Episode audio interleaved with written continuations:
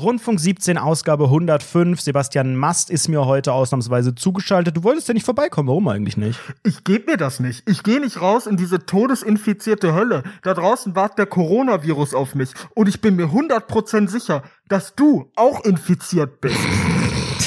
Was? Bist du bescheuert? Du duschst nie, du bist schmutzig, du hast die ganze Zeit unangenehmen Stuhlgang. Wirklich, du bist das erste Opfer des Coronavirus. Zu dir gehe ich nicht einen Meter mehr in die Nähe. Gar nicht. Geh mir aus der Sonne. Diese Skype-Verbindung ist mir schon gefährlich genug.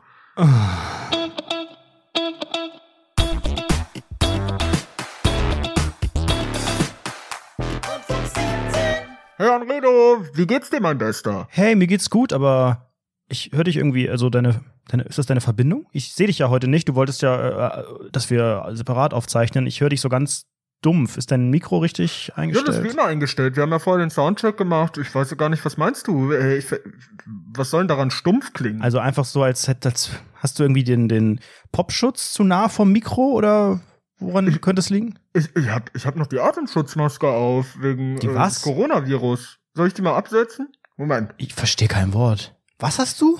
Ich habe die Atemschutzmaske wegen des Coronavirus aufgehabt. ich will mich doch nicht am Mikrofon äh, infizieren. Der Popschutz ist ja voller Sabber. Ist das dein Ernst? Der ist grade, ja nur angemietet. Bist du bescheuert? Wie bescheuert? Das ist ein echtes Risiko. Das ist hoffentlich ein Scherz. Sag bloß, du bist jetzt wirklich diesem, diesem Wahn auch noch verfallen. Welcher Wahn? Das ist ein echtes Risiko, Mann. es gibt mittlerweile, wie viele Leute sind das? Etliche Leute auch in Hessen. In Hessen, da wo ich wohne. Ja, und. Im äh, Lahn-Dill-Kreis. Das ist schon weiter weg, aber ist mir egal. Also du hast jetzt äh, ernsthaft die Befürchtung, dass du dich in naher Zukunft infizieren könntest und daran elendig verrecken würdest, oder was ist deine, deine, deine Angst jetzt? Es ist eine Mischung aus sehr, sehr vielem. Also irgendwo ähm, habe ich natürlich, ist, ist durchaus die Sorge da, dass man sich infizieren könnte mit irgendwelchen Sachen. Ich desinfiziere auch andauernd meine Hände und so. Ist wichtig, sollte man tun. Auch jetzt Grippesaison und so. Einfach, äh, sollte man einfach machen. Und wenn Leute husten oder so, dann setze ich mich auch gerne mal in der Bahn einfach weg. ich war letztens in der Bahn. Ich steig so ein, bin so zur Bahn gerannt und steig dann so ein und war so, setz mich in so einen Vierer auf einmal gegenüber von mir, so ein Typ, in so Bau, Blaumann, so Malocha-Typ, ne? Fängt auf einmal an zu husten, so. Und ich, kommentarlos, steh auf, gib ihm so einen bösen Blick und geh weg. Geil. Hab so meinen Schal vors Gesicht gehalten noch. Das ist typisch Sebastian Mast. Einfach unverschämt. Ja, man kann nicht vorsichtig genug sein, das stimmt, aber du bist jetzt, und das ist jetzt kein, das ist jetzt kein Gag von dir, du bist jetzt ernsthaft gerade dabei, so ein bisschen Panik zu schieben, oder wie? Panik, äh, das hört sich schon wieder so unfassbar negativ an. Also ich, ich würde sagen, ich bin jetzt nicht panisch. Zum Beispiel Frau Dr. Farmaus, die ist panisch. Warum? Die, Was geht mit der? Die äh, hat jedes Mal, die hat jedes Mal Angst, ähm, wenn, wenn irgendwie Leute, wenn sie rausgehen muss, weil da Menschen sein könnten, die Coronavirus und so haben. Ich gehe ja trotzdem noch ab und zu raus. Selten, aber wenn es sein muss, dann mache ich das. Alter, und das ganz ist doch offen, alles gerade nicht ernst gemeint. Ganz offen, also, was hat es mit Panik zu tun? Ich sag's dir ehrlich, was hat es mit Panik zu tun, mit Mundschutz und Handschuhen in den Rewe zu gehen und Hamsterkäufe zu machen? Entschuldigung. Wie bitte? Das jetzt das. Äh, aber das. Ihr wart bei Rewe und habt Hamsterkäufe getätigt? Das ist jetzt ein Gag, oder? Nein, wir haben wirklich äh, Hamsterkäufe gemacht. Wir haben so Dosen gekauft. Mich verarschen, Basti? Also ich wollte unbedingt mit dir über dieses Thema reden, ja, weil es ja gerade total die Schlagzeilen beherrscht. Und ich war mir relativ sicher, dass du da eine ganz, ganz klare Einstellung hast und dass du jetzt gemeinsam mit Dr. Farmaus äh, voranschreitet und wie die Prepper jetzt hier irgendwie fünf Kilo Dosenscheiße kaufst, hätte ich niemals gedacht. Ja, das ist äh, ja, das sind halt coole Qualitäten, die ich so habe, die noch niemand kannte vorher. Okay, jetzt erzähl mal, wie äh, habt ihr das in den letzten Tagen dann aufgenommen? Also, es ging halt los, ne? Corona, dies, das. Äh, man war so ein bisschen, wie heißt das eigentlich richtig? C, C Co, Co, Covid, Coitus, keine Ahnung. So, ähm, das, wir, es ging halt los und war dann überall in den Medien und jetzt vor allem in letzter Zeit gab es ja einige Fälle, auch in NRW und Hessen und bababababa. Ähm, und dann haben wir uns dafür entschieden zu sagen, okay, wir werden jetzt losgehen und einfach so ein bisschen was einkaufen für den Notfall. Aber was, welcher Notfall? falls, falls, es, falls irgendwie so eine Quarantäne kommt, falls wirklich mehr Leute infiziert sind und man vielleicht eher zu Hause bleiben möchte als alles andere. Weil theoretisch, also Quarantäne natürlich ist krass, aber wenn, wenn jetzt wirklich mehr Leute daran, äh, daran, daran einfach, einfach erkranken und infiziert werden, dann habe ich keinen Bock mehr rauszugehen. Ich habe ja auch keinen Need rauszugehen. Ich kann ja alles von zu Hause machen. Dann bleibe ich halt zu Hause und esse da meine Dosenravioli. Aber ihr habt schon verstanden, dass das ja 100 Prozent. ähnlich gefährlich wie eine stinknormale Grippe für die Nein, meisten das Menschen ist schon gefährlicher als eine Grippe, auf jeden Fall. Also es ist schon gefährlicher als eine Grippe. Und ich weiß, dass das Risiko, äh, erstens mal, sich anzustecken, relativ gering ist. Zweitens, zu sterben daran noch viel geringer ist. extrem gering. Ne? Da hört man ja auch, dass das in der Regel nur bisher bei sehr, sehr alten Patienten war oder eben bei Leuten, die sowieso schon chronische Erkrankungen hatten. Genau, schwaches Immunsystem, äh, chronische Erkrankungen. Und diejenigen, die eh ein schwaches Immunsystem hatten und da in irgendeiner Form jetzt gefährdet sind, die sind ja auch von jedem anderen Virus, der da draußen passieren ja, kann. aber dann, dann kannst du dir eine gefährdet. Grippeimpfung reindrücken. Bis ein Impfstoff für Corona da ist, dauert es noch mindestens dass ihr da jetzt Jahr. auch so paar, Alter, du bist gerade wirklich wie die auf, laufende Bildzeitung. Jetzt macht ihr Hamsterkäufe. Ich dachte, Dr. Farmaus als, als medizinische Ja, aber genau Fach, deshalb. Äh. Ja, Weil aber ihr seid ja komplett paranoid. Was, ist- was soll das denn? Wir sind nicht paranoid. Wir wissen einfach ganz, ganz genau, okay, es gibt, es gibt einen Risikowert dort. Es ist, es ist ein Risiko da, dass du daran verrecken könntest. Das ist gering, dass du dich infizieren könntest, das ist gering. So, wir wissen alle, rational kennen wir die Zahlen alle. Nichtsdestotrotz habe ich keinen Bock, durch, durch irgendwelche Unvorsichtigkeit zu sagen, hey, ähm, ich, ich werde mich jetzt infizieren. Vor allem, weil es halt jetzt immer mehr wird. Also es wird halt effektiv immer mehr. Und du musst doch auch aufpassen einfach. Du hast doch keinen Bock, den Coronavirus zu bekommen, oder doch? Also Ich habe wenn, nie wenn du, Bock, wenn du mit einer irgendwie krank Attitüde zu werden, aber ich kann doch nicht mein komplettes Leben jetzt Niemand äh, legt- verändern. Dick, das, wer verändert das Leben? Ich hänge sowieso den ganzen Tag zu Hause ab. Das ist mein Ge Ich liebe den Coronavirus. Ich liebe ihn. Das ich sag es jetzt ganz ehrlich, das ist das Beste, was in den letzten Jahren passiert ist. Wirklich. Das ist, ich das ist, liebe äh, da macht man keine, da macht man keine Scherze. Es sind schon viele, viele, viele Asiaten gestorben. Ja, okay, pass auf.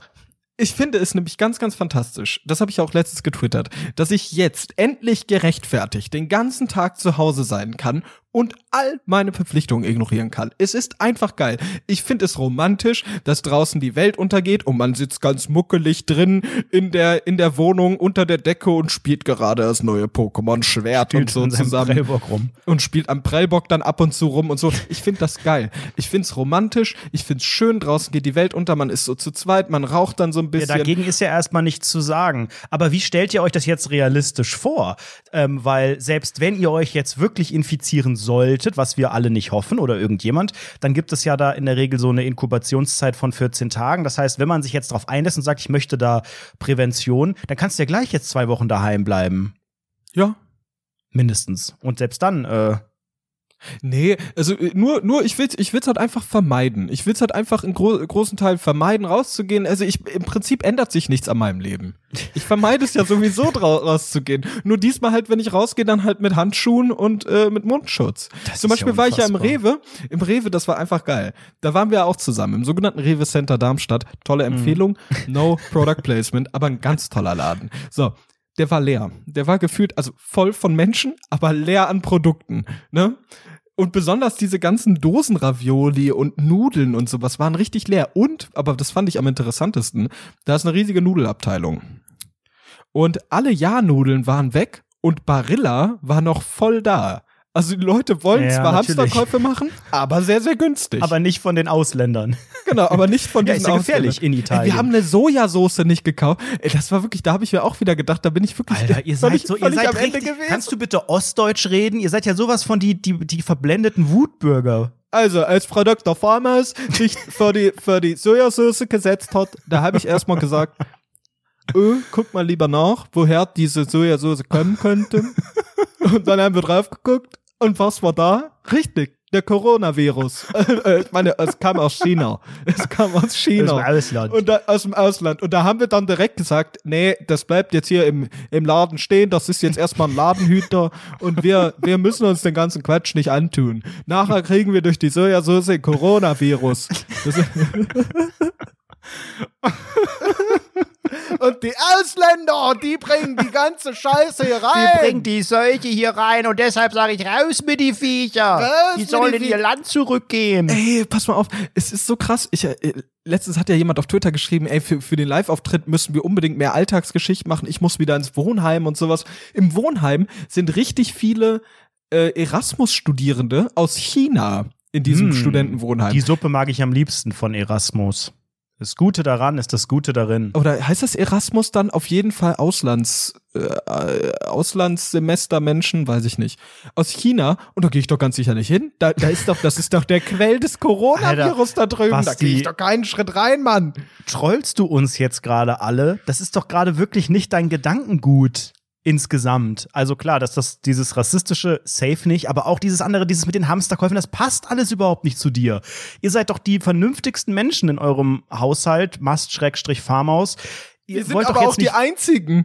aber ihr wollt mir doch jetzt nicht wirklich erzählen, dass ihr jetzt so ein so ein so ein so ein Notfallvorrat gibt. Vor allen Dingen, was gibt es da an veganen Sachen in diesen Dosen und so? Da ist Also darüber sehr, habe ich sehr- auch schon nachgedacht. Ich stand sehr, vor sehr einem wenig Problem. Mehl, oder? Also, also wenn irgendwann Elektrizität und warmes Wasser und sowas nicht mehr da ist, dann haben wir ein Problem. Weil Ja, genau. Weil der Strom fällt ja dann auch als nächstes fällt der Strom aus, das, das so Internet geil. Ich und das so alles. Oh mein Gott, wie schön romantisch das wäre. Dann machst du dir schön die. Kerzen an. Draußen laufen die Zombies rum und du musst dich dagegen verteidigen. Ich habe immer ein Katana unter meinem äh, Kopfkissen liegen, falls mich wieder Jugendliche in der Bahn anstressen. Und pass auf, Unfassbar. Es ist so geil. Ich würde das so Hammer finden. Überall Zombies draußen. Ich sitze hier oben Wo sollen jetzt aber die Stockwerk. Zombies auch noch herkommen? Jetzt wird man nicht Von meiner Loggia-Wohnung schaue ich runter, von meiner Loggia schaue ich runter und spuck auf diese scheiß Zombies. So, und ich bin ganz sicher, ich bin ganz safe hier. Und alles ist gut. Und draußen geht die Welt unter. Und ich kann chillen. Und dann, geil. Einfach, einfach mega. Ich wünschte, es kommt jetzt die Zombie-Apokalypse. Ich weiß, dass ich als einer der schnellsten sterben werde. Aber ich habe aber auch so eine ganz tolle romantische Vorstellung davon. Also an sich ist diese ganze Prepper-Nummer, die hat ja auch was, ähm, wirklich was Romantisches, was Gemütliches. Also Ja, wenn man mal absolut. so überlegt, das ist ja gerade in Amerika sehr, sehr verbreitet, dass Menschen sich auf den Untergang in irgendeiner Form selbst vorbereiten. Die haben dann oft auch noch irgendwelche Bunker und Räume, die luftdicht verschlossen werden können. Und ähm, wer da am besten gepreppt ist, der äh, ist da der geilste. Also dann kannst du wirklich mit hier Sauerstoffzufuhr und mit so und so viel Rationen, um so und so viele Monate oder Jahre zu überleben. Und dann gibt's mittlerweile auch Shops, die sich darauf spezialisiert haben, wo man dann wirklich mit äh, einem Zelt und mit einem hier Akku und so einem Radio, so einem klassischen äh, Empfänger für News und so, also wo du wirklich auf alles vorbereitet sein kannst. Es hat ja schon irgendwas ja, irgendwas Spannendes hat dieses sehr, sehr analoge Gefühl ja schon. Das ist so, Ja, wie wenn man ja. einfach im Bett liegen bleiben kann den ganzen Sonntag und sich alles so nah ans Bett schiebt, dass man nicht mehr aufstehen muss. Weißt du, so hier eine Tasse dahin, da eine Flasche Wasser, die dann neben dem Bett steht, Handy, ähm, alles in der Nähe, am besten noch irgendwie eine aufgeklappte Pizza daneben. Da fühlt man sich ja auch so, weißt du, ich kann den ganzen Tag hier liegen bleiben, ich brauche nicht aufstehen, nicht den Boden berühren. Und dieses Gefühl kommt jetzt ja anscheinend bei dir auch ein bisschen hoch. Ja, ich wünschte, also ich glaube, ich habe eine ganz, ganz sehre, äh, ganz, ganz sehre. Ja, das ist Deutsch, ganz, Freunde. ganz sehr. Kannst du es bitte einmal noch Ostdeutsch aussprechen? Ich habe eine ganz, ganz sehr, sehr Affinität für, für dieses Analoge, weil wir sind ja im digitalen Zeitalter. Äh, Alter. nee, ich höre jetzt auf mit dem Ostdeutsch. Lass dir mal ein bisschen Nachhilfe von Mama das, geben. Ich habe das ja von meiner Mutter gelernt, die kommt ja aus Ostdeutschland, aus der DDR. Und äh, habe das, hab das versucht von ihr zu adaptieren, was extrem schwierig finde ich. Das ist so schwer, richtig, ja. so richtig erste Sahne Ostdeutsch zu reden, ist echt hart, Alter. Ähm, nichtsdestotrotz äh, äh, finde ich, finde ich einfach, ich finde es einfach schön, einfach mal so ein Digital Detox zu haben. Mm. Aber das nicht, aber das nicht von sich selbst aus, sondern von außen. Weißt du, was ich meine? Da habe ich so eine ganz romantische Vorstellung von. Ich liebe ja auch Stromausfälle, einfach weil du dann auf einmal so zusammensitzt und dann sagt, man sich so, oh, scheiße, man kann gar kein Netflix mehr gucken am Abend, jetzt machen wir die Kerzen und spielen eine Runde Uno. Geil, Runde Uno. Schön ein bisschen Wein dazu. Ja. Aber das ist ja auch nur so lang äh, chillig und romantisch, wie es absehbar wieder zu Ende ist. Also ich glaube, das ist halt dann cool, wenn man weiß, das machen wir jetzt. Das ist so ein Eventabend, der hier eins, zwei Stunden geht Ja. vielleicht. Und dann läuft's aber wieder, weil dann geht der Kühlschrank nicht, dir gammelt alles runter, äh, kein Strom, kein Handy, kein TV. Also du bist ja dann, Natürlich wenn du die Nachteile überwiegen, das ist ja klar. Aber ja. Aber, Aber so deswegen, Leute, holt euch auch bitte den Notvorrat an Rundfunk 17 Folgen. Ihr könnt euch 105 Folgen einfach mal runterladen und lokal auf der Platte speichern. Und dann seid ihr Lokal, damit auf jeden Fall schon mal. Da kommt Ja. ihr schon sechs, sieben Tage am Stück äh, über die Runden, dauerhaft, ohne Pause. Ähm, wie sieht das eigentlich bei dir aus? Was ist denn deine Meinung zum Coronavirus? Also man hat ja schon so ein bisschen rausgehört, du bist da sehr wenig, also du bist, ich, ich möchte es einfach mal zusammenfassen, du bist lebensmüde, du Genau, äh, genau. hast, hast, legst keinen Wert auf, auf, dein, auf deine Fortexistenz als Mensch, du, dich interessiert nicht, ob du lebst oder stirbst, du bist einfach völlig heillos ver verloren einfach. Ja. Oder wie habe ich, habe ich das richtig verstanden? Es scheint gerade so ein bisschen so, als würden in dieser Podcast-Folge zwei Welten aufeinanderprassen, die auch gerade überall aufeinanderprassen. Denn das ist genau das, was ich sehe, was ich im TV sehe, im Netz, bei Facebook, Twitter, Instagram und Co. Es gibt die Leute, die ähm, wirklich sagen, okay Leute, es ist jetzt hier ernst und äh, ich bin sowieso sick und alt und wenn ich das Ding äh, kriege, dann verrecke ich, ich habe Todesangst. Ähm, und dann gibt es Leute, die sagen, oh, was eine Panikmache, das ist doch nur von den Medien. Ich muss kurz einen Ost ostdeutschen Akzent. Das ist doch nur von den Medien aufgebaut. den Medien! Von der Lügenpresse. Die gibt's halt auch und die klaffen ähm, sehr auseinander, aber die Und du bist der zweite zusammen. Teil, oder Und ich bin in dem Fall jetzt hier der ostdeutsche Teil. Nee, ähm, ach, äh, pff, mich toucht Naja, es nicht. Aber also ich bin jetzt auf keiner Messe gerade. Ich bin jetzt nicht und so. äh, dabei, irgendwie eine Auslandsreise gerade zu planen. Das ist auf jeden Fall safe. Bei mir ist auch hier in, in Köln, ich weiß, in Nordrhein-Westfalen gab es auch einige bestätigte Fälle und die Karnevalssitzung mit dem Düsseldorfer Paar. Da haben sie, haben sie ihre Bazillen verteilt. Aber ich spüre hier gar nichts. Also es gibt noch, ich habe jetzt, Ich ich spüre jetzt, nichts vom ich spüre, Coronavirus. ich spüre, Das ist das das Problem. ich an meinem Körper spüre gar nichts. Nee, ähm, ich habe ähm, am Wochenende auch eingekauft. Ich habe jetzt nicht so sehr drauf geachtet, ob es äh, Desinfektionsspray und Co. gab. Ich habe auch noch zu Hause Desinfektionsspray. Ähm, die, ansonsten sah es in den Supermärkten sehr normal aus. Also da waren normale Menschen. Ich habe hier noch keinen mit einem Mundschutz äh, gesehen. Auch nicht irgendwie, wenn ich hier durch den Hauptbahnhof fahre oder so. Zumindest nicht mehr als sonst. Also man sieht ja auch sonst hin und wieder mal einzelne Leute, aber da habe ich jetzt, glaube ich, die letzten Tage niemanden gesehen.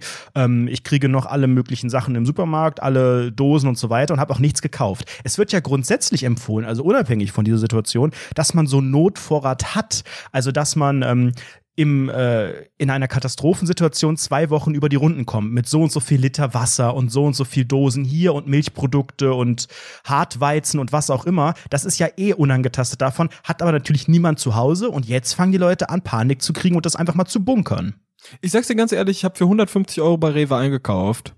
Ja, das ist ja erstmal nichts Besonderes. Und das war ein ganz normaler Rewe-Einkauf erstmal. So. Was habt ihr gekauft? Vielleicht ähm, Ähm, kannst du es mal so ich zusammenfassen. könnte wahrscheinlich eine Woche, vielleicht anderthalb könnten wir überleben.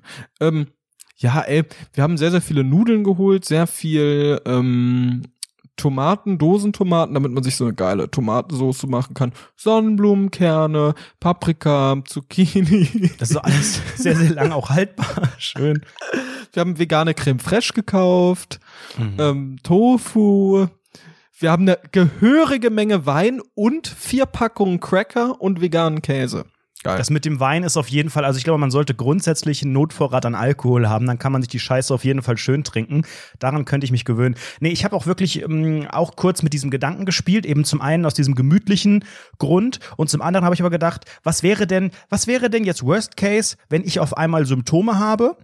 ähm, und wirklich real auf einmal denke, okay, ich bin hier in Gefahr und so weiter. Man soll ja, das wurde ja immer gesagt, nicht zum Arzt, sich nicht ins Wartezimmer setzen und so weiter, sondern Ja. soll ähm, ähm, whatever, Gesundheitsamt anrufen und dann äh, wird man eingewiesen, dann wird ein Test gemacht. Das dauert aber alles ewig so. Und dann müsste man ja, wenn man wirklich gefährdet ist, zwei Wochen in Quarantäne sein. Das fände ich jetzt erstmal auch nicht das Problem. Und ich glaube auch diese ganze Lebensmittelsituation, ich bin ja dann nicht abgeschnitten von der Gesellschaft, sondern dann ähm, nehme ich den, nehme ich den whatever Lieferservice, um mir Lebensmittel zu bestellen, dann stellen die mir das auf die Tür, äh, an die Türschwelle und bei oder bringen einem Freunde das Zeug. Also selbst in diesem Worst Case, wenn ich jetzt wirklich in Quarantäne sein sollte, verhungere ich ja nicht deswegen. Und ey, selbst wenn ich eine Woche nichts esse, das überlebe ich auch. Und ich habe hier noch genug Scheißreste im Kühlschrank. Zumindest Mm, jetzt nicht. lecker Scheißreste. in der Toiletten unter der, unter der Klobrille habe ich noch Aber- einige. Aber was, Äh, was, also was? jetzt, jetzt natürlich ähm, äh, mit Handschuhen und Mundschutz in Rewe zu gehen, äh, ist, ist nicht unbedingt sinnvoll. Sowieso einen Vorrat zu haben, allgemein an Dingen, die nicht verderblich sind, finde ich sehr, sehr sinnvoll und vielleicht ist das jetzt auch die richtige Motivation dafür. Ähm, aber äh, allgemein muss man einfach sagen, ich find's wirklich krass. Und das finde ich wirklich auch unfair und asozial allen Mitmenschen gegenüber, wenn du krank bist, also wirklich krank bist und merkst du, du hast Husten, du hast Schnupfen, sowas in der Richtung, dass du dann äh, nicht, äh, wenn du, wenn du die Möglichkeit hast, nicht von zu Hause aus arbeitest, so, wenn du nicht, also wenn du die Möglichkeit zu Homeoffice hast, dass du dann Homeoffice machst, so, wenn, wenn man das dann nicht macht und ins Büro geht, das finde ich asozial. Und wenn man keinen Mundschutz dann trägt, das finde ich wirklich, wirklich das unfair. so Mundschutz. Aber, ja, aber das finde ich, auch, das finde ich auch in der Viren, in der Viren, Vir, äh, in der Grippesaison auch super unfair. Das ist doch dafür ist ein Mundschutz da, dass wenn du krank bist, dass du niemanden infizierst. Also wenn du deinem Alltag nachgehen musst, trotzdem, dann infizier halt niemanden um dich herum, Alter. Was ist das denn? Wenn Leute ohne Mundschutz Ja, aber diese die Mundschutznummer, die Scheiße wird ja auch von, von vielen Ärzten sehr kritisch gesehen. Also die meisten, die man erwerben kann, sind da wohl gar nicht ausreichend. Außerdem schützen sie, so habe ich gelesen, eher äh, Personen, die eh schon infiziert sind. Also ne, Genau, darum geht's ja. Darum Ja, geht es. Dass dann, wenn du, boah, wenn du krank Bleibt bist, einfach daheim, so da können wir uns doch alle drauf einigen. Nee, es geht- und wie es du geht schon sagtest, unabhängig von dieser Aktion jetzt hier, wenn man einfach hustet und sich sick fühlt, stay home. Entweder wirklich Homeoffice oder halt einfach, mein Gott, lasst euch krank schreiben, so, bye. Ja, aber äh, das machen ja, das ist ja deutsche deutsche Arbeitsmentalität. Äh, ich muss mal lochen, auch wenn ich krank bin. Das ist wirklich, ich finde, ich finde, das ist so ein Unding und so asozial, Das so stimmt, ja. falsch. Wirklich, das Unternehmen geht nicht unter. Du verlierst deinen Job nicht, weil du krank bist. Also jetzt ist mal gut und jeder versteht das. Das fuckt mich so ab, Alter. Und umso wichtiger, wenn man dann wirklich seinen 14-Tages-Notfallplan hat. Und ich habe einen gefunden, und zwar einfach auch mal für Influencer. Das ist kein Scherz. Die Instagram-Nutzerin Adina Celine oh hat Gott, das habe ich ähm, gesehen. einfach mal selber eine Liste gepostet, was so ihr äh, Vorratsplan ist, der für 14 Tage ausreicht. Und den würde ich ganz gerne einfach mal durchgehen. Also wenn ihr auch angehender Instagram-Star oder Internetpersönlichkeit seid und äh, überlegt, was ihr braucht, um 14 Tage ganz äh, gut über die Runden zu kommen, dann hört jetzt genau zu oder schreibt am besten direkt mit. Also Wasserfilter in Klammern The Local Water. Mahlzeitenersatzdrinks in Klammern Good Easy. Dann haben wir Linsen, Kichererbsen, Quinoa, Reis, Nudeln, Kartoffeln, Haferflocken, circa drei Kilogramm. Mandelmilch und Hafermilch, circa sieben Liter. Sojajoghurt, circa sieben Kilogramm. Äpfel und Mandarinen, vier Kilogramm. Gemüse in Tiefkühl und in Dosen, insgesamt circa 12 Kilogramm. Da platzt bei mir schon die ganze Wohnung, glaube ich, wenn ich 12 Kilogramm, Du Tiefkühl musst dir jetzt mal vorstellen, wie Stuff viel das ist. mitbringe. Guck mal, so eine, äh, wie, wie viel hat so eine Packung, also sagen wir so, so Blattspinat, ne? Haben wir uns auch Boah, geholt. 500 so Gramm, den tiefgefrorenen, wenn Ja, genau. überhaupt. 500 Gramm. Und davon, von diesen Packungen. 24. 24 Stück, Alter. Da platzt der Einkaufswagen. So, geht aber noch weiter. Dann, ich weiß nicht, ob das für den Menschen ist oder was hierbei, ja, äh, drei Kilogramm Hundefutter, Das ist wichtig für mich ein auch. Kilogramm Kaffee. Das ist mir auch persönlich sehr wichtig. Dann haben wir Tomatensauce, Ketchup, Senf, Kokosöl, Olivenöl, Apfelessig und Dattelsirup. Oh, ohne Senf könnte ich nicht. Ich kann nicht, und den nächsten Punkt, sehr, sehr wichtig für mich, Yogamatte, Springseil, Gewichte. Auch wichtig, Gesellschaftsspiele und Kerzen. Dann haben wir so ein bisschen das für die Hygiene, Klopapier, Spülmittel, Handseife, Putzschwämme, Zahnpasta, Damenhygieneartikel. Alter Leute, ich habe eh immer Klopapier. Ich kaufe mir wirklich so eine so eine 40er Packung Klopapier. Ich glaube, ich muss im Jahr nur zweimal einkaufen gehen, wirklich für Klopapier, weil ich so eine riesen Entwürd ich kaufe immer die sogenannte Entwürdigungspackung, weil es ist ja eh peinlich mit dem Ding und dann lieber einmal richtig peinlich oder zweimal im Jahr als alle zwei Wochen oder Ernsthaft, so wenig So. Klopapier nutzt du? Nimmst du ein Blatt für deinen Hintern oder was? Nee, aber ich habe auch immer noch Feuchtes. Also Feuchtes kann man ja sehr Ah, gut kaufen, du weil das ja die sieht man nicht so. Die ich mache Kombi immer, ich machst mache äh, fast immer die Kombi. Ich liebe das. Ich weiß, das feuchtes Toilettenpapier ist mega schlecht für den Abfluss und verstopft alles, but I don't care. Das kann man halt so easy kaufen. Das kannst du super dann, wenn du es gekauft hast, auch in den Rucksack stecken und nicht so wie auf dem Präsentierteller mit so einer drei Meter langen Packung irgendwie rumschlendern, wenn du nach Hause gehst. Das ist mir Ich mega muss so unangenehm. oft Klopapier kaufen, das ist unfassbar. Ich bin immer in Klopapierarmut. Also eine Sache fehlt immer, entweder, entweder Küchenpapier oder Klopapier. Das fehlt Hm. immer in diesem Haushalt und Handtücher vielleicht auch und der, der Ja, aber du darfst auch, du darfst auch eine Sache nicht vergessen, nämlich Vitamin, Supplements, Schmerztabletten, Elektrolyte, Fieberthermometer, Desinfektionsmittel, Pflaster und Verbandsmaterial. Und die letzten beiden Punkte in der Vorratsliste von Adina Celine, auch die nicht zu unterschätzen. Alle Unterlagen und Dokumente griffbereit und fertig gepackter Koffer Bargeld, vollgeladene Powerbanks. Kurz gesagt, eure ganze Bude sieht aus wie nach einem Umzug. Es stehen einfach überall Kisten, es steht überall kiloweise gefrorene, gefrorenes Gemüse rum. Was, wozu ist jetzt genau der Koffer? Wenn, wenn ein Hubschrauber kommt, wenn, wenn Semir Gerkan aus dem Fenster irgendwie dich ablässt oder was? Hast du mal, es gibt ein Videospiel, das heißt The Last of Us.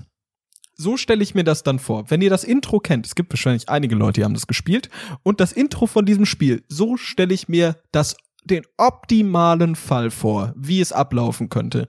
Besser würde es nicht gehen. Im Prinzip geht es darum, dass, dass so eine Familie auf einmal von so einem Zombie angegriffen wird und dann fliehen die so und müssen irgendwie durch die Gegend durch und müssen raus aus der Stadt, aber die Stadt ist voll, ist ein riesiger Stau, die kommen da nicht raus, absolute Eskalation. Und deshalb brauchst du auch einen Koffer, um dann irgendwie so schnell wie möglich mit dem Auto rauszukommen aus der Stadt, aufs Land. Du musst aufs Land fliehen, wenn die Zombies kommen. Ich hoffe so, dass der Coronavirus mutiert und überall Zombies sind. Das finde ich so geil. Ja, also ich würde das Thema jetzt ganz gerne begraben, äh, ähnlich wie tausende Menschen auf der Welt und würde zum nächsten Thema gerne Mann. übergehen. Du hast wieder moralisch wieder alles in Frage gestellt. Ja, wir haben Ey, ewig ich- lang drüber geredet. Wir ich haben ewig lang drüber geredet. Hätte nicht gedacht, dass du wirklich einer der Menschen bist, die das so Ganz sehr offen, ernst es gibt nehmen, so viele so Virologen, so viele Experten, die, die die Sache sehr ernst nehmen. Gibt aber genauso viele, die sagen, Leute, chill down. Viele werden es auch haben und es gar nicht checken und keine Symptome haben, LG. Susanne. Ja, aber mir ist es lieber kein, gar nicht erst diesen scheiß Virus zu haben, als diesen Virus in mir drin zu haben. Weißt du? Also das Risiko zu minimieren, finde ich völlig legitim. Und es schränkt mich halt, wie schon gesagt, schränkt mich nicht in meinem Alltag ein, einfach weil das genau mein Alltag Schreckt dich ist. nicht ein, komplett daheim zu bleiben. Same, ja. Es ist mein Alltag und ich mag es einfach auch eine Begründung zu haben, nicht rauszugehen. Es ist einfach geil, drin zu sein. Rausgehen ist scheiße, drin sein ist gut. Ganz einfach. Das kann Ganz ich absolut einfach. verstehen. Ich habe auch wirklich immer ähm, einfach ein Problem draußen, wenn ich mich so beobachtet fühle. Das ist immer so meine, meine Sorge. Wenn draußen entweder niemand wäre oder Menschen nicht auf andere schauen würden, dann würde ich mich auch ganz anders fühlen. Also immer wenn ich vor die Tür gehe, ähm, fühle ich mich gejudged und beobachtet. Ich weiß nicht, ob das eine Persönlichkeitsstörung ist, ob ich mich so für so wichtig Ja, nehme und denke, alle. Ja, alle ja. gucken mich an. Aber ich habe immer den Eindruck, also ich finde, es ist jetzt nicht so schlimm bei mir, dass ich immer nur oh gestylt und mit perfekten Klamotten, so ich war vorgestern auch jetzt in Jogginghose einkaufen und so, das ist mir auch egal. Egal. Aber ähm, viele Leute, die müssen ja die Haare gemacht haben, die müssen vorher noch mal in den Spiegel gucken und alles. Das ist Finde mir egal. peinlich. Aber ich finde, ich finde es unangenehm, so das Gefühl zu haben, beobachtet zu werden von Menschenmassen. Und zwar nicht, weil du weird aussiehst, sondern einfach, weil Leute gucken, wenn jemand auf der Straße entgegenkommt, dann sch schaue ich auch Leute Ja. kurz ins Gesicht und gehe denen aus dem Weg oder so, aber ich deute sowas halt immer falsch und deswegen bin ich immer froh, wenn ich alleine bin, wenn ich zu Hause bin, wenn ich mit verfetteten Haaren irgendwie rumsitze und so, da bin Oh, ich, ich Mensch, gerade. da kann ich sein. Ey, sehe ich, sehe ich 100 Prozent. Ähm, ich finde, ich finde, ähm, die Straße und der Weg raus ist eine große Competition. Es ist ein großer Wettbewerb, der herrscht zwischen allen Parteien, die da sind. Es Zwischen den Altparteien. So, es ist so ein bisschen wie, wie diese Hunger Games Sache, ne? Alle gegen alle, alle müssen gegeneinander fighten. Der Letzte, der überlebt, ist der Beste. Und so ist, glaube ich, auch die Straße mit deinem Aussehen. Weil du musst ja auch aussehen, du musst ja auch verschiedene Dinge repräsentieren. Also im Optimalfall bist du gut aussehend, äh, trägst coole Klamotten, Reich. siehst reich aus, erfolgreich, entspannt äh, und, und, und der ganzen Situation angemessen. Ich bin nichts davon. Aber ich finde ganz wichtig, du musst auch immer ausstrahlen, dass es dir so egal ist. Weil Ja, genau, das ist ist mir, egal. mir so wichtig, diese, diese I don't care Haltung. Weil ähm, man soll nicht erkennen, dass ich mich um irgendwas bemühe. Also darum bemühe, dass ich gerade gestylt bin und gut aussehe, dass ich mich bemühe, äh, normal zu sein, unauffällig zu sein, gerade zu laufen, was auch immer. Also dieses, das ist mir total wichtig, dass man nicht merkt, dass ich irgendwo Arbeit reinstecke. Das fällt mir immer auf, wenn ich ähm, in den Spiegel gucke und beobachtet werde. Also wenn ich zu Hause oder allein oder irgendwie, ähm, wenn man morgens vorm Spiegel steht, klar, dann schaut man sich das ganze Elend einfach an und guckt sich jede Pore an und guckt sich an, ob man was zwischen den Zähnen hat und äh, guckt sich die Pickel an und ja, denkt einfach so, fuck, aber man guckt ganz, ganz, ganz genau. Und natürlich tut man das nicht, wenn andere Leute dabei sind. Aber das ist eine Sache, die mir aufgefallen ist in der Öffentlichkeit im Aufzug oder so, wo dann ein Spiegel ist. Ich möchte eigentlich ganz gerne in so Situationen, gerade wenn ich jetzt fünf Stunden nicht in den Spiegel geguckt habe und irgendwie unterwegs bin, natürlich gucken, ob ich noch normal aussehe, ob ich weiterhin fuckable aussehe. Und dann schaue ich in den Spiegel. Anredo, du siehst doch nie fuckable aus. Das ist ein bisschen das eine Problem. Trotzdem versucht man ja zu checken, okay, liegen die Haare, ähm, glänzt mein Gesicht wie eine Speckschwarte, habe ich irgendwie noch Rucola zwischen den Zähnen, also so einen kleinen Check. Und idealerweise macht man das auf der Toilette alleine, aber manchmal guckt man ja auch in den Spiegel, wenn andere zugucken. Und dann fällt mir halt auf, dann zum einen hat man oder habe ich den sogenannten Mirror Blick.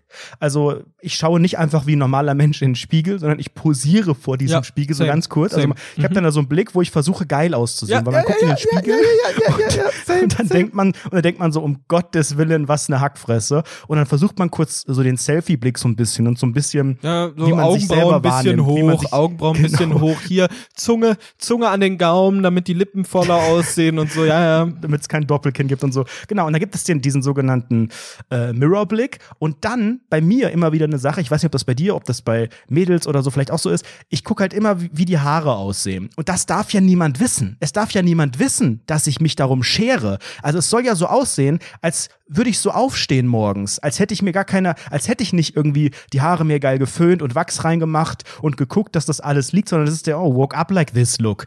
Und das ist es natürlich nicht. Ich stehe stundenlang vorm Spiegel und äh, wenn ich dann in den Spiegel gucke, dann versuche ich zu checken, ob ich noch gut aussehe. Aber das darf keiner wissen. Ey, pass Sollen auf. alle denken, ach, guck mal, deine Haare sehen ja Du so. hast ja, du hast ja absolut recht mit dem, was du sagst. Und das ist ja auch absolut richtig. Man checkt sich die ganze Zeit, es gibt so gewisse Problemzonen, die man besonders anschaut. Alles. Man guckt vielleicht nochmal sein Outfit an und sagt vielleicht, hey, okay, gut, was ist denn da passiert? Das sitzt irgendwie nicht so 100 Prozent. Aber, Boah, oder aber wenn dann so Schuppen irgendwie auf dem Oberteil sind, wenn man so schwarz anhat und dann überall so weiße Schüppchen, ich weiß gar nicht, wo das alles herkommt. Keine Ahnung, bei mir überall aus dem Äther. Aber was ich viel wichtiger finde an der ganzen Sache ist ja, weil das ist ja ganz normal. Nur ich finde interessant, wie man reinguckt. Weil für mich ist es immer ein sehr schneller Blick. Also ich gucke, weil, weil ich mich selbst als Menschen und mein, mein Äußeres schlecht ertragen kann, weil es echt scheiße aussieht alles. So gucke ich sehr, sehr schnell kurz rein und check, ob alles okay ist. Aber ich gucke nie intensiver rein. Hast du schon mal intensiv im Spiegel dich selbst angeschaut? Ich finde, du, du siehst eine andere Person irgendwann. Wenn man so alleine ist, dann sieht man eine Ey, andere das ist Person. so wird unangenehm. gruselig, ja. Es ist wirklich, als ob du gleich rote Augen Also bekommst. ich hasse auch meistens mein Spiegelbild. Ich glaube, das ist wirklich eine Persönlichkeitsstörung und eine Therapie wäre da vielleicht angebracht. Aber ich habe wirklich, also jetzt nicht so, dass ich, dass ich, dass ich so denke, oh, du bist der hässlichste Mensch der Welt, manchmal auch, sondern ich guck manchmal in den Spiegel und denk so, hä, aber das bin ich doch gar nicht. Ja. Kennst du das? Ja, genau. Hey, warum? Ey, das bin, so sehe ich mich aber nicht. Genau, so sehe ich mich nicht, so fühle ich mich nicht. Warum, also hoffentlich sehen mich andere Leute nicht so gerade. Ich sehe mich eher als Jabba the Hutt innerlich. So, ich möchte den ganzen Tag als Wurm da liegen und Prinzessin Leia mit meinem riesigen Schwanz durchdringen. das ist das, was ich tun möchte. Ich Das find ist so schlimm. Aber, aber das ist so schlimm. vor, stell dir mal vor, du hättest Stell dir vor, es gäbe keine Spiegel. Du wüsstest ja gar nicht, wie man aussieht. So in ich einer glaube, das, Welt. das könnte ich nicht ertragen. Also es hätte irgendwas auch wieder was Schönes, wenn es das nicht gäbe, weil ja dann hätte ja je, jeder hoffentlich keinen. Aber also ich glaube, das wäre echt eine krasse Umstellung. Gar nicht mehr so diese, diese Selbstkontrolle zu haben. Du würdest ja auch aussehen wie ein Lauch. Wie, wie, wie, würde dein Gesicht aussehen? es gab ja auch früher eine Zeit, da gab es ja keine Spiegel.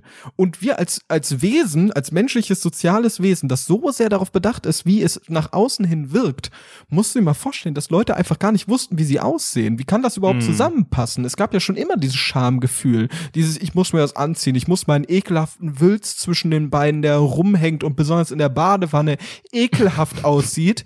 Wirklich. Der Prellbock. So, deinen ekelhaften Prellbock muss ich, muss ich den Leuten, muss ich andere Leute schützen, damit die das nicht sehen, dieses Elend.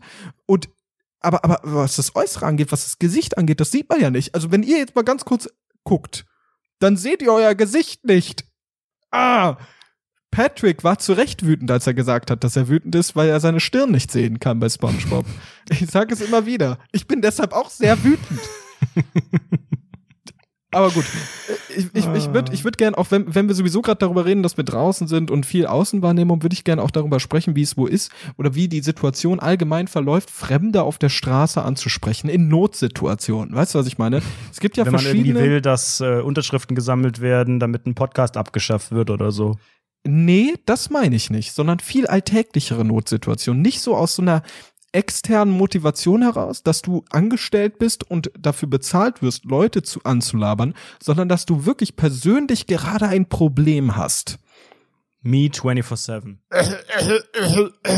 Haben Sie Mein- noch Sakrotan? So wäre jetzt ein aktuelles Gespräch auf der Straße oder. Ich spreche doch keine Leute. Also, wann hast du zuletzt aus einer Notsituation fremde Leute auf der Straße angesprochen? Also bei mir war es so, ich hatte eine ganz, ganz kuriose Situation. Ich bin rausgegangen aus der Mayonnaise-Wohnung hin zur Bahn. Und auf einmal hatte ich, ich hatte halt meine AirPods ganz, ganz tief im Gehörgang drin. Und gegenüber von mir, als ich daran vorbeigelaufen ist, saß auf einmal so eine alte, rüstige Dame. Die hat dann so Hallo gesagt. Entschuldigen Sie. Die, habe hat, die hat so ein bisschen, Tochter. die hat, die hat so den Daumen gemacht, so als wäre sie so eine Tramperin, so wie ich sie mitnehmen würde, aber ich war zu Fuß unterwegs, das war halt kurios. Und Wie, die hat den Daumen gemacht. die hat den Daumen gemacht. Die ist ein, die ist ein Tramper. Ich will mitgenommen Ja, werden, Daumen gemacht. No shit. Und ich laufe daran vorbei oder lauf, lauf ihr entgegen und sie guckt mir ganz tief ins Gesicht und ich habe halt gerade mit meiner Zigarette ausgeatmet und dann habe ich so gesehen, ah, sie macht gar nicht richtig den Daumen, sie zeigt ihre Zigarette. So, okay. Dann dachte ich mir, let's go. Dann helfe ich jetzt, ich als strahlender Ritter, helfe dieser holden Maid Karin aus Ritter. ihrer, aus ihrer Todessituation. So, und dann ist Karin Ritter vor mir im, mit dem Fliesentisch und hat gefragt, ob ich ihr ein Feuerzeug geben kann. Und da habe ich natürlich, weißt du, mit alten Leuten reden finde ich auch immer ist so eine ganz kuriose Sache. Wollen weil wir ich, das ganz kurz nachspielen? Okay, aber ganz kurz, ich möchte mich bei alten Leuten immer als ein ganz, ganz lieber, netter Typ inszenieren, weil ich habe immer das Gefühl, die haben das Vorurteil, Jugendliche sind doof und ich sehe aus wie ein Jugendlicher, versuche ich immer möglichst cool und nett zu wirken. Ja, ich denke auch immer, also zum einen, um einfach eine Lanze zu brechen für jüngere Menschen und zum anderen aber auch, um mich selbst abzugrenzen vor den, vor den Banditen und Randalen Ja, unter genau, uns. den dass die selber Räubern. denken, ach, guck mal, es gibt ja auch noch adrette junge Burschen, ähm, die eine gute, wie, wie sagt man, Kinderstube genossen haben. Das will ich, dass die, weil die sind mir völlig egal, ne? Aber ich will, dass die das von mir denken. Ja, ja, genau. Die sollen denken, dass du ein guter Schwiegersohn bist. So ein richtig netter, zuvorkommender Hurensohn. Okay, gut. Dann wollen wir es mal ganz kurz nachspielen. Die trampt gerade. Du musst, du bist die Oma. Du trampst. Okay? Aber ich muss noch mal ganz kurz, ich habe das jetzt nicht richtig verstanden. Also ich habe hab die Zigarette nach oben Die gehalten. was- Zigarette nach oben gehalten und wollte dann Feuer. Und ich hatte meine Kopfhörer drin. Aber soll ich nicht vielleicht besser du sein? Okay, gut. Dann machen wir das so. Aber du musst dich auch bitte als sehr, sehr toller Schwiegersohn inszenieren. Mit so Okay, Komplimenten aber gib auch mir und mal so ein bisschen die, die, die Starthilfe. Ähm, du bist dann hingegangen und hast gesagt, möchten Sie Feuer oder was? Ich, ich habe zu ihr gesagt, kein Problem, Liebes. Natürlich gebe ich Ihnen Feuerzeug. Und dann habe Okay, ich kurz gut. meinen Laptop auf den Boden gelegt. So mäßig. Ach, Sie sind ja eine ganz tolle. Okay, Sie sehen okay, ja noch okay. toll aus für Mitte 30, so. Obwohl die 60, 70 war, halt eine richtig alte Schachtel mit ihrem Okay. Trolley. So, okay. Okay. Let's go. Ach, junge Dame, möchten Sie Feuer? Hallo? Jede Oma klingt gleich bei uns. Hallo? Ich bräuchte ein Feuerzeug, junger Mann. Klar, junge Dame, hübsche Lady, hier, bitteschön. Ach, Sie sind so ein Charmeur. Sie haben aber eine gute Kinderstube er erforscht oder so. Ach, das ist doch gar kein Problem, bitteschön. Ach, was rauchen Sie denn da für ein schönes Ach genau, ich habe ihr noch einen? Trick gezeigt, weil ihr Feuerzeug im Ein äh, Skateboard-Trick. sie hatte sie hatte ein Feuerzeug dabei, jetzt fällt's mir gerade ein. Sie hatte ein Feuerzeug dabei, aber es ging nicht an.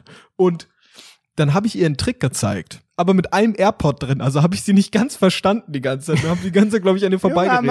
was Ich habe ihr den Trick gezeigt, den Trick gezeigt, so einen Ring um den Feuerkreuz, um das Feuerzeug oben herum zu machen, damit der Wind da nicht reinkommt. So, das musst du Oh. bitte auch noch mit reinbringen. Okay. Oh, mein Feuerzeug funktioniert nicht.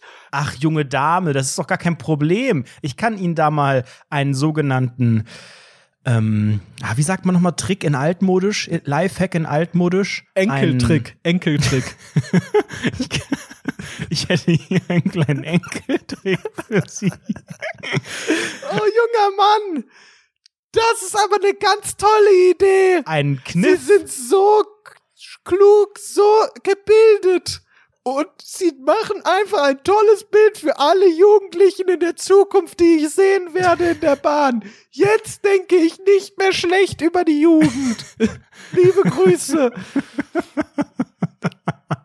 Und ich bin danach halt, ich bin danach halt, hab meinen Laptop eingepackt, meinte so, noch einen wunderschönen Tag wünsche ich Ihnen. Hab mich so leicht verbeugt Oh Gott. und, und bin dann rausgegangen aus der ganzen Situation und dachte mir so, ja, mal wieder Karma-Punkte gesammelt. Der Tag kann ja nur gut laufen. So, dann bin ich wirklich stolziert, so nach dem Motto, ja, ich bin der, der Samariter, der, der Jesus der Neuzeit und helfe den alten Damen, Alter. Ich habe richtigen Höhenflug dadurch bekommen, durch die ganze Sache. Ich hab's geliebt. Oh, schön. Just in dieser Sekunde fängt es hier im schönen Köln richtig stark zu regnen an. Also wirklich, es prasselt. Vielleicht hört ihr auch was im Hintergrund nicht irritieren lassen. Das sind die Tränen, die Tränen von Gott über den Coronavirus, über die Menschen, die dem schlimmen Infekt erliegen, erlagen, lagen, Klaus Lage sind. Ach ja, das ist schön.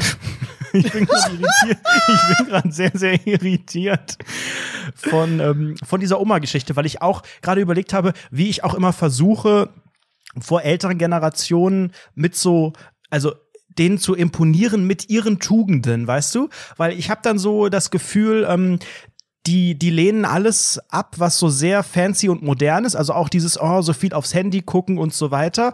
Und die finden das halt geil, wenn man so so oldschool ist und ihnen hier fragt, ob man ihnen helfen kann dabei und ähm, auch normal gekleidet ist und sowas. Das finden die, also die, die, die sind ja irritiert ja ganz, von ganz allem, toll, ja. was nicht so ist wie früher.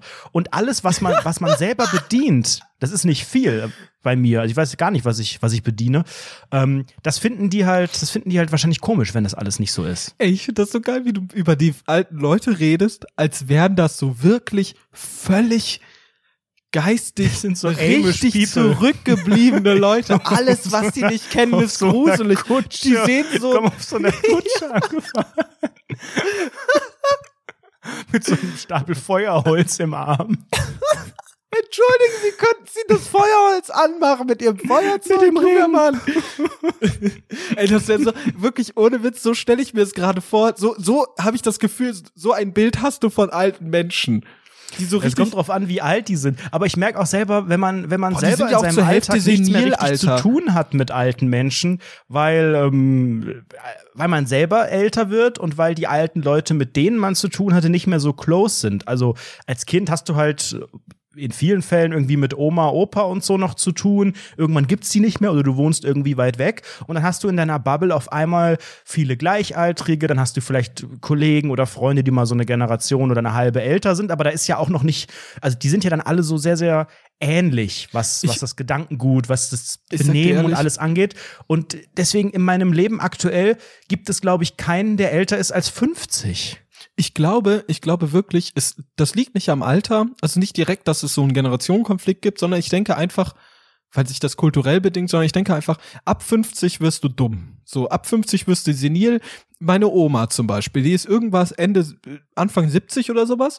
Ich habe letztens mit ihr gefacetimed, weil, weil, meine, weil meine Eltern ihr die, die, das, das Handy ins Gesicht gedrückt haben und dann sagt die, Oh, du bist aber eine ju schöne junge Dame. Oh, ich hätte ja fast gedacht, dass du eine schöne junge Dame bist. Ein schönes junges Mädchen. Also, sie sind einfach wirklich.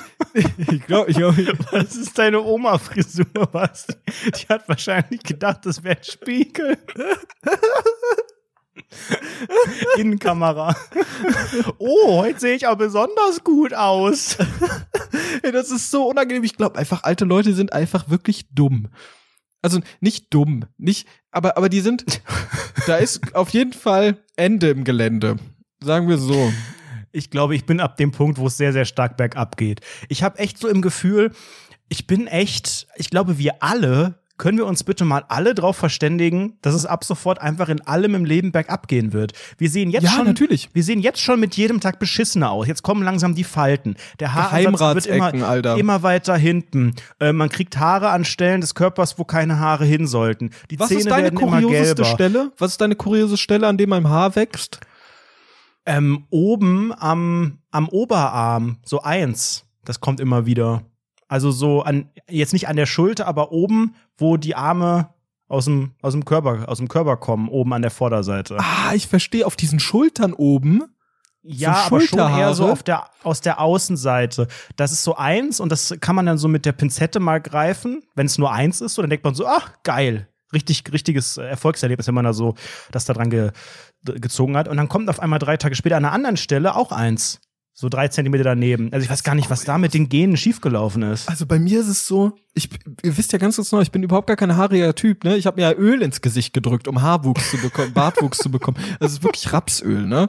Und es war ja wirklich eine ganz, ganz schlechte Idee. Nichtsdestotrotz, ich habe so eine, so ein, du kennst ja diese, wie heißt das, äh, goldene Straße oder sowas, diese Straße, die vom Schritt hoch zum Bauchnabel läuft mit Haaren, ne? Weißt du, was ich Ach, meine? die sogenannte Flohleiter. die Flohleiter. Und darüber, Mhm. über dem Bauchnabel und leicht im Bauchnabel drin, sind Haare. Oh.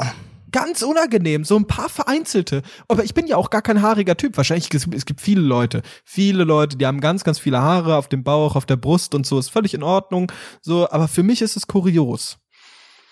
Oder stell dir vor, du hast Haare an den Ohren oder Haare in der Nase. Das finde ich ist das größte Problem. Haare in der Nase, was machst du denn dagegen? Das kommt früher oder später bei jedem. Ich glaube, bei mir geht's auch langsam los. Und da gibt es ja auch so ein Ding, was man sich da einfach reinstecken kann.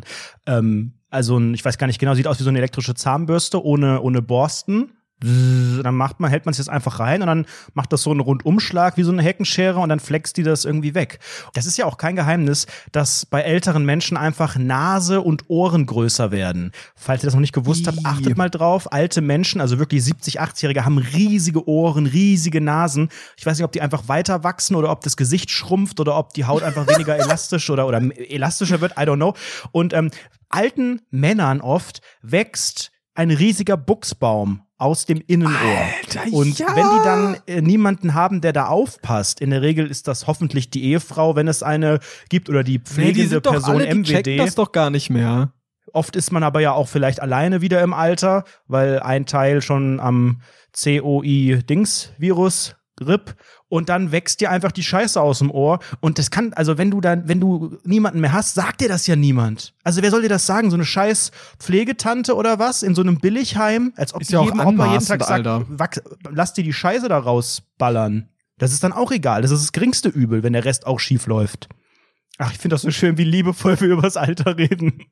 Weißt du, was ich, weißt du, was ich auch kurios finde? Alte Leute sind ja auch so mit neuen Medien so unvertraut, ne? Ich, ich muss, ich muss mich ja daran erinnern, habe ich mich letztens dran erinnert, an diese ganze Situation mit The Next Uri Geller, damit hatten wir es ja schon öfter, und die haben, pass auf, und da haben alte Leute safe sind die drauf angesprungen. Safe, die fanden das richtig geil. Und alte Leute, die fanden das mega einfach. Die haben wirklich da die ganze Zeit mitgemacht. Ich Leute, fand wenn ihr das euch auch geil. ja, ich auch. Aber wenn ihr euch daran mal erinnert, da gab es während der Show, während der Show gab es so, konnte das Publikum am Fernseher mitmachen. Da konntest du einen Löffel auf den Fernseher legen. Damals konnte man noch Löffel auf Fernseher legen. Das ist kurios so. Ne? Da hast du diesen Löffel auf den Fernseher gelegt und irgendwann hat er so, äh, was hat er immer gesagt? Irgendwas mit ich hab Stein oder sowas. Ratsch, Daim, Schalosch. Und dann fällt der scheiß Löffel runter. Leute, jetzt naja, macht es mal gab folgendes. verschiedene Techniken. Also Ja. grundsätzlich ist ja Uri Geller dafür bekannt, dass der Löffel verbiegen kann. Der reibt dann da so ein bisschen und dann wird der ganz biegsam. Und das haben Millionen Menschen vorm TV gemacht. Und das war früher, was war das so, 2005 vielleicht? Wo die dann auch 2008. in der Show. Live-Show, ah, okay, noch, auch noch Videos gezeigt haben von den Zuschauern, wo man dann so mit seinen ersten Knochen so die Sachen abgefilmt hat. Man hat eh nichts gesehen, war alles pixelig und scheiße. Aber dann waren halt so, und wir haben, das glaube ich, wer das moderiert? Elton, nee, Matthias Optenhöfel, I don't know. Ja, und wir haben auch ein Zuschauervideo gerade gefaxt bekommen von der Renate aus Sachsen-Anhalt. Ich glaub's nicht. Es biegt sich. Es biegt sich. Wilhelm, es biegt sich. So, und das war dann so das Video. Und dann alle im Publikum Und applaudiert. Wilmer hat sie nicht gehört, weil die Haare aus den Ohren rausgewachsen sind. Wilhelm war gerade im Bad. Ja, aber das war, das war die Zeit, Aber du Alter. konntest auch in der Show konntest du, hat er gesagt, so jetzt holt mal eine kaputte Uhr heraus und legt die vor euch. Wilhelm, die tickt wieder. In Sachsen-Anhalt, da sind, da waren vereinzelt wirklich massenweise Haushalte, bei denen das Licht wieder richtig einging, wo auf einmal, wo es richtig gerappelt hat. Wilhelm!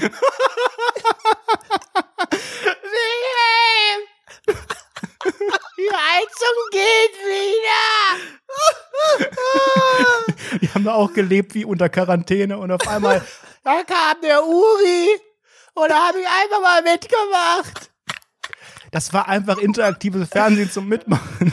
Alter, ich sag's ja immer wieder, meine Mutter hat gesagt, wir dürfen Vincent Raven nicht schauen, weil der böse Energien ins Haus bringt. So. Und da fragt sich irgendjemand, warum ich jetzt so ein verkackter Typ bin, warum ich so versagt habe im Leben. Alter. Oh, geil. Ey, ich finde The Next Uri Geller ist so kurios, aber auch so geil gewesen. Ich weiß noch, am nächsten Tag auf dem Schulhof, da wurde sich Oh. darüber unterhalten die ganze Zeit. Und was ist denn wieder mit Vincent Raven los? Und ist denn wirklich der Löffel vom Fernseher gefallen bei euch? Sollen wir auch mal so ein Hey, aber die Live-Experiment eigentliche? Szene bei The Next Uri Geller war doch Farid, stop it! Erinnerst du dich daran? Das war, glaube ich, Nee, die zweite? Staffel. Boah, das war der Moment, in dem Fernsehdeutschland den Atem angehalten hat. Farid, der ist ja auch heute noch so Street-Magier. Ähm, Ich find's geil, dass er nicht Farid, Farid heißt. oder Farid, Farid. stop it, hat Uri dann gerufen, was aber, glaube ich, auch Teil der Performance war. Aber das hat gewirkt, als hätte Uri den Auftritt unterbrochen. Denn es war so lebensgefährlich. Er hat sich dann so eine, wie nennt man das, so eine Nagelpistole oder sowas, womit die Leute in Amerika ganze Buden renovieren, wo sie einfach nur Nägel in, die, in ihre Holzwände tackern. hat er sich, voll genial. Hat er sich ähm, an den Kopf gehalten. Das war der große äh, Cliffhanger und der letzte Höhepunkt des Auftritts. Und er hat die ganze Zeit getackert und getackert und dann war irgendwie der Trick oder der, das sind, das sind ja alles keine Zauberer, das sind ja Mentalisten. Und ähm, seine mentale Fähigkeit war irgendwie zu beweisen, dass die nicht geladen ist. Er hatte, glaube ich, es waren dann hier fünf von den Dingern und er hat dann die genommen, die nicht geladen war. Und dann war, glaube ich, immer Sonja Kraus oder irgendwas in Strapsen, die dann da sich das irgendwie ausgesucht hat, das eine Teil, welches nicht geladen sein sollte. Und dann musste er ihm vertrauen. Er muss, da musste er ihr vertrauen und hat dann zum Beweis das sich an den Kopf gehalten und abgedrückt. In dem Moment, wo er abgedrückt hat, ist Uri Geller von seinem Sessel, der saß ja in so einem Sessel auf der Bühne, aufgesprungen und ganz erbost, Farid, stop it! Und dann hat er ihn, weil hat ja immer nur Englisch geredet, ähm, hat er gesagt, das, das ist nicht gut, das ist gefährlich, es ist lebensgefährlich, das möchte ich nicht auf meiner Bühne, schäm dich, so ungefähr. Und dann kam er natürlich weiter, weil das der Skandal war. Das war einfach eine ganz tolle Zeit. Das Fernsehgeschichte. Es war einfach wirklich eine ganz, ganz, ganz, ganz tolle Zeit, in der The Next Uri Geller am Start war. Ich finde auch, das ist ja auch irgendwie schade, finde ich, dass das Fernsehen, und das inszenieren wir auch mit Twitter so ein bisschen, aber ich finde, es ist nicht mehr das Gleiche so ganz. Vielleicht ist es auch noch nostalgische Verblendung. Aber das sogenannte Lagerfeuer, was damals Wetten das war. Das war ja verboten im Dschungel dieses Jahr. Ja, Dann war es aber doch an, glaube ich, in der zweiten Woche. Aber das meinst du, glaube ich, nicht, ne? Nee, ich meine, ich meine dieses, man kommt zusammen vom Fernseher und äh, die ganze Familie sitzt da und schaut sich das an und dann wird am nächsten Tag darüber geredet und so. Schlag den Star oder Schlag den Raab hat das ja einen ähnlichen Effekt gehabt. Ich fand The Next Uri Geller in meiner Bubble auf jeden Fall auch. Oder Wetten das und so. Vielleicht äh, Dschungelcamp auch ungefähr, aber nicht irgendwie auf der gleichen Ebene, finde ich. Ähm, das finde find ich schade, dass es das irgendwie nicht mehr im Fernsehen gibt, aber vielleicht sind wir auch einfach aus dieser Zeit jetzt raus durchs Internet. Was ja, die Zeit sagen? Entwickelt sich natürlich. Aber ich glaube schon, dass es da im linearen Fernsehen schon eine Trendwende gibt. Man merkt es langsam. Gerade RTL zum Beispiel, Pro7, aber auch in letzter Zeit, äh, machen wieder vermehrt Shows und auch Live-Shows. Also die haben, glaube ich, schon das, ähm, das als ihren USP erkannt, zu sagen, okay, ähm, klar, wir können auch hier Serien ballern und produzieren, aber damit Leute wirklich das klassische Fernsehen einschalten, ähm, muss man was bieten, was es unterscheidet von Streaming-Anbietern. Und das sind in der Regel Live-Shows, wie auch jetzt hier die Pocher und Wendler-Show und so oder ja, Let's Dance aktuell über weite Strecken und diese, diese Live-Dinger, das sind natürlich wirklich die, wo man schon dabei sein muss. Jetzt schauen vielleicht auch ein paar Leute nach, aber das stelle ich mir halt auch nicht so spannend vor. Und da gibt es, glaube ich, echt nicht mehr so viele wie früher. Da hat sich einfach unsere Mediennutzung, glaube ich, geändert. Ich glaube, das ist auch äh, nichts Schlimmes und oft ist es auch der Inhalt, der dann nicht mehr so richtig überzeugt, weil man einfach so viele Alternativen hat. Aber wenn Ja. es wirklich guten Inhalt gibt und es der überzeugt, dann gibt es auch Momente, in denen vier, fünf Millionen oder auch mal zehn Millionen bei einem Tatort schon noch den klassischen Fernseher einschalten. Mm, Das war ein Kommentar vom Medienwissenschaftler Redo van der Redo. Gleich geht es weiter mit der Windler und Pocher Show hier auf RTL. Das vierte. Das vierte. Oh, das war geil. Abends schön geil, geile Pornos Ja, geschaut. wenn ihr weitere Details zu das vierte wollt, hört Folge 1 von Rundfunk 17. Da haben wir, glaube ich, nach einer Minute über das vierte gesprochen und sind dann sehr, sehr schnell in unsere äh, Porno, in unseren Pornokeller gedanklich gewandert. Ich find's geil. Ich fand's, ich fand's wirklich ganz, ganz, eine ganz, ganz tolle Zeit. Also Fernsehen war früher, finde ich, viel mystischer als jetzt. Ich hatte auch immer Angst vor dem South Park Intro, einfach weil es so spät kam. Und jedes Mal, wenn das kam auf Comedy Central, hatte ich panische Mhm, Angst. Ich hatte immer ja Angst vor Otto, habe ich ja auch schon mal erzählt, vor dem Comedian Otto und in dem Zuge auch Angst vor dem Intro der Otto-Show, weil das war ja das mit diesen Edgar Wallace-Filmen, alles schwarz-weiß und klar, auf lustig gemacht, aber halt auch so ein bisschen creepy, weil Edgar Wallace hat ja immer irgendeinen Mörder gesucht und so weiter und dann wurde in diese, Mörder. und, äh, in diese ganz gruseligen Szenen immer noch irgendwie Otto reinge Photoshoppt. genau, Photoshop sozusagen. Es war damals wohl eine Sendung, die extrem teuer war, weil es damals so aufwendig war, ihnen diese Szenen reinzuballern. Und dann war die gar nicht so erfolgreich. Aber da hatte ich immer mega Angst vor. Das ist Verständlich. wirklich ein Relikt aus dem, glaube ich, sogar noch 90er. Apropos Relikt. Ähm, kennst du diese, diese Instagram-Seite oder diesen, diesen Trend, den gerade Instagram-Seiten machen, so aller Galeria Arschgeweih und so? Was? Was? Sag bloß, du hast das, hast das nicht mitbekommen. Es gibt Sag bloß, so ja, viele tut mir leid, ich bin halt nicht so der Digital Native. Ich setz immer noch auf meine Ich habe Kutsche halt und eine alte gute Kinderstube genossen und sitze hier mit einer Kerze. Ja, erzähl Von- mal, was, was, wie Von heißt das? Galeria Internet, junger Kaufhof? Mann, da lasse ich die Finger von. So eine schöne junge Dame. Ähm, nee, es gibt aktuell extrem viele Instagram-Seiten, so Meme-Seiten, die sehr, sehr stark auf ähm, deutschen 2000er-Inhalten beruhen. Also zum einen gibt es zum Beispiel die Allmann-Memes, vielleicht kennst du die ja. Die kenne ich, eher ja, die kenne ich. Genau, mit so Stockfotos und so klassischen Memes bezogen auf ähm, Allmann-Gags. Und Galeria Arschgeweih ähm, geht halt eher so auf Trash-Sendungen. Also die haben dann so Snippets von Popstars aus dem Jahr 2000 mit den No Angels, wo dann irgendwie die rothaarige Lucy irgendwie sagt, Boah, das ist aber jetzt ganz schön schlimm, das mache ich nicht. Und dann steht da irgendwie, ja, ich, äh, wenn der Wecker montags klingelt und ich aufstehen soll. Also, die machen de facto das, was ich seit Jahren bei Twitter mache, aber viel erfolgreicher bei Instagram. Alter, sind die erfolgreich. Und das Wahnsinn. Äh, davon Warum bist ganz du viele. so also scheiß unerfolgreich da im Vergleich zu? Aber gut. Ja, weil Instagram einfach der Place to be ist. Und ich bin ja einfach zu dumm, das zu erkennen und mach hier, koch hier mein kleines Süppchen bei Twitter. Ich in der Uni, ich in der Klausur, no one cares. Und dann gibt es hier wirklich Millionen Follower und hunderttausende Likes, wenn du einfach den Deadlifty Soest nimmst und ähm, hier pam, pam, pam, I don't care about you. Und dann steht wieder irgendwie, äh, ich, wenn In der, der. Fuckboy, bla, bla, irgendwie sowas.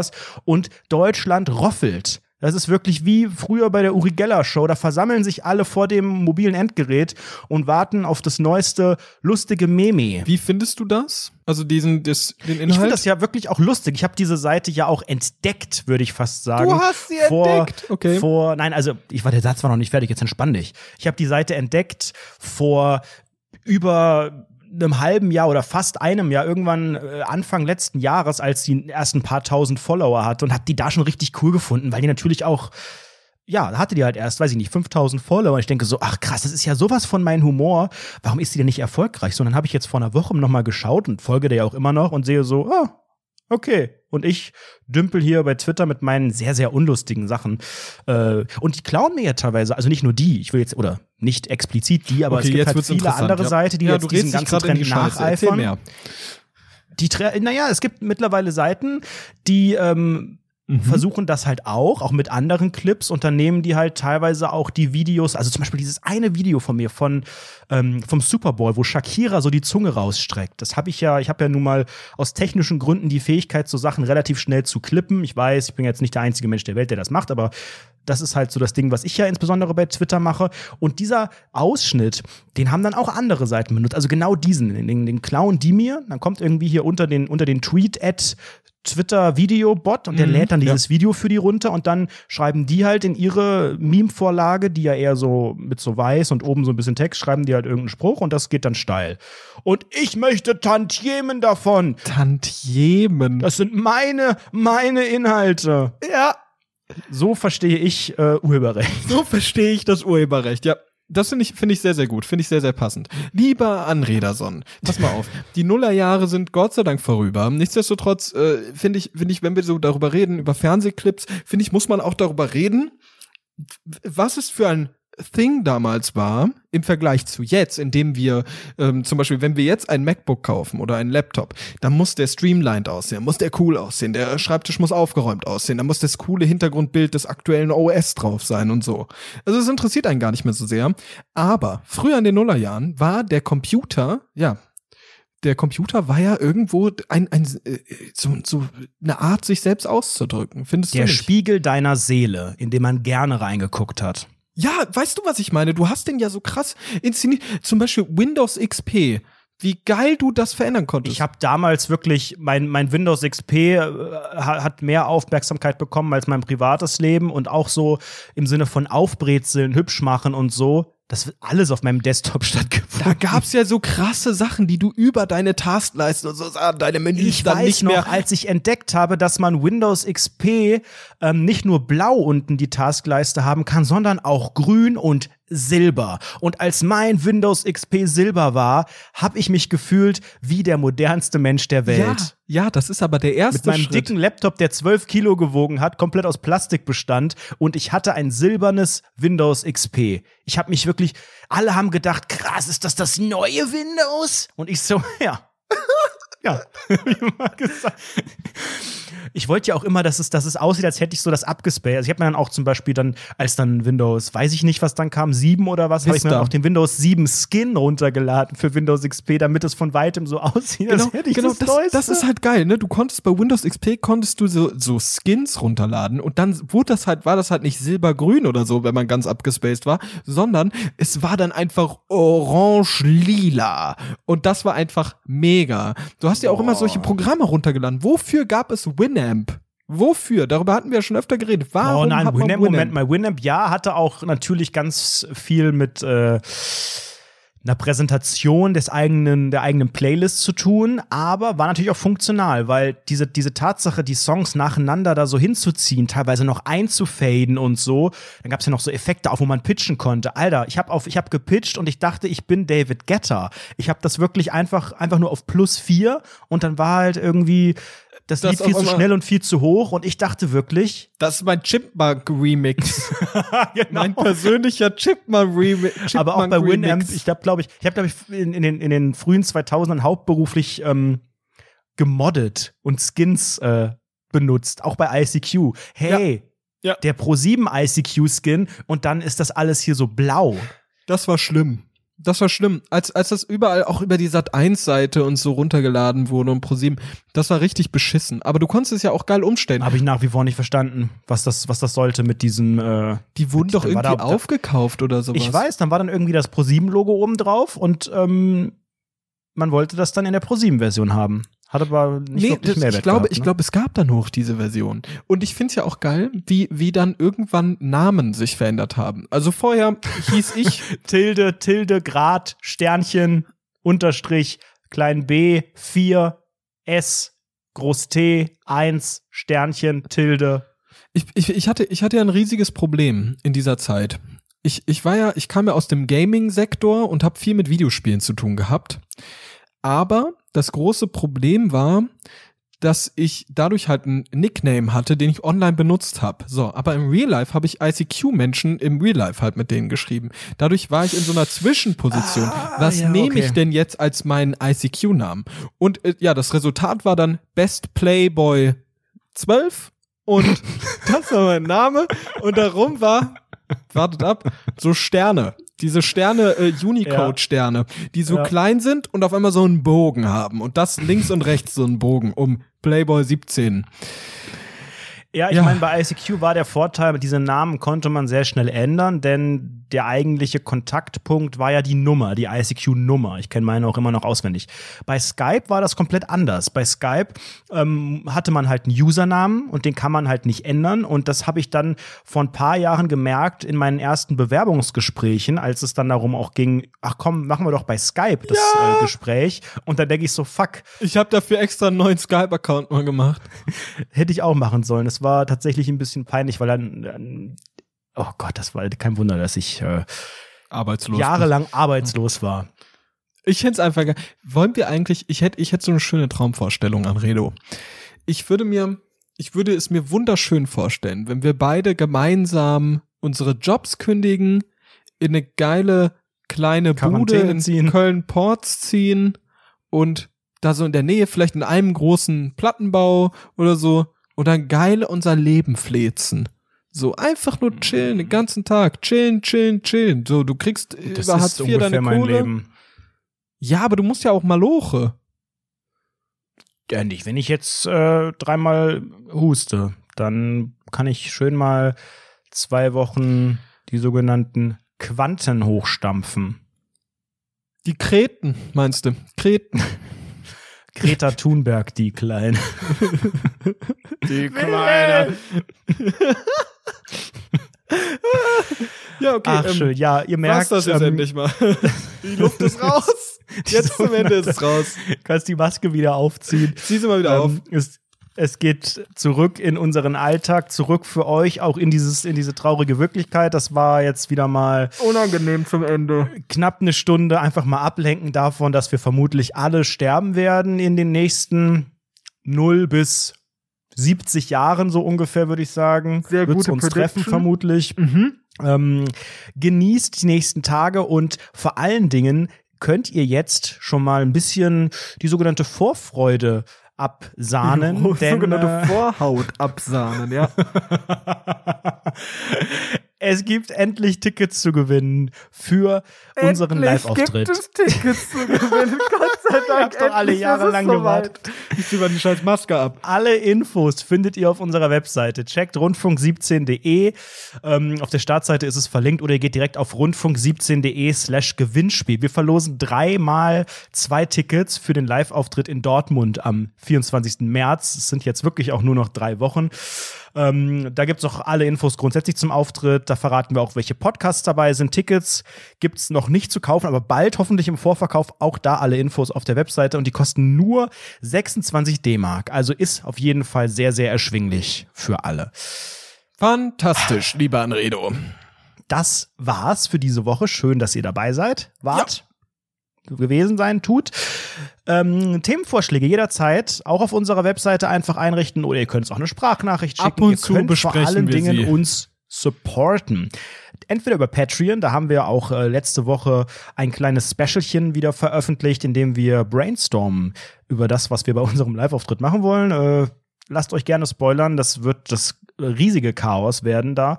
Ähm, aber ihr könnt natürlich auch was kaufen, und zwar was physisches. Im Shop, shop.rundfunk17.de, da gibt es ab Mittwoch äh, Free Shipping, also kostenlosen Versand jetzt ab dem 4.3., wenn ihr da noch was ergattern wollt. Ich erwarte euch in Reihe 1 in Dortmund im Rundfunk 17 Merch mit einer Tasse in der Hand und äh, ja. Ich dachte drei, gerade, du Shirts. sagst im Rundfunk 17 Haus. So wie das Willy Brandt Haus oder das Konrad Adenauer Haus. So auf der Ebene. Ich dachte, oh Gott, was ist denn jetzt mit dem Patreon Money passiert? Hast du ein scheiß Gebäude gekauft? Ich habe das sogenannte Rundfunk 17 noch. Naja, ich fänd's schon geil, wenn wir früher oder später dann auch so ein Gebäude haben.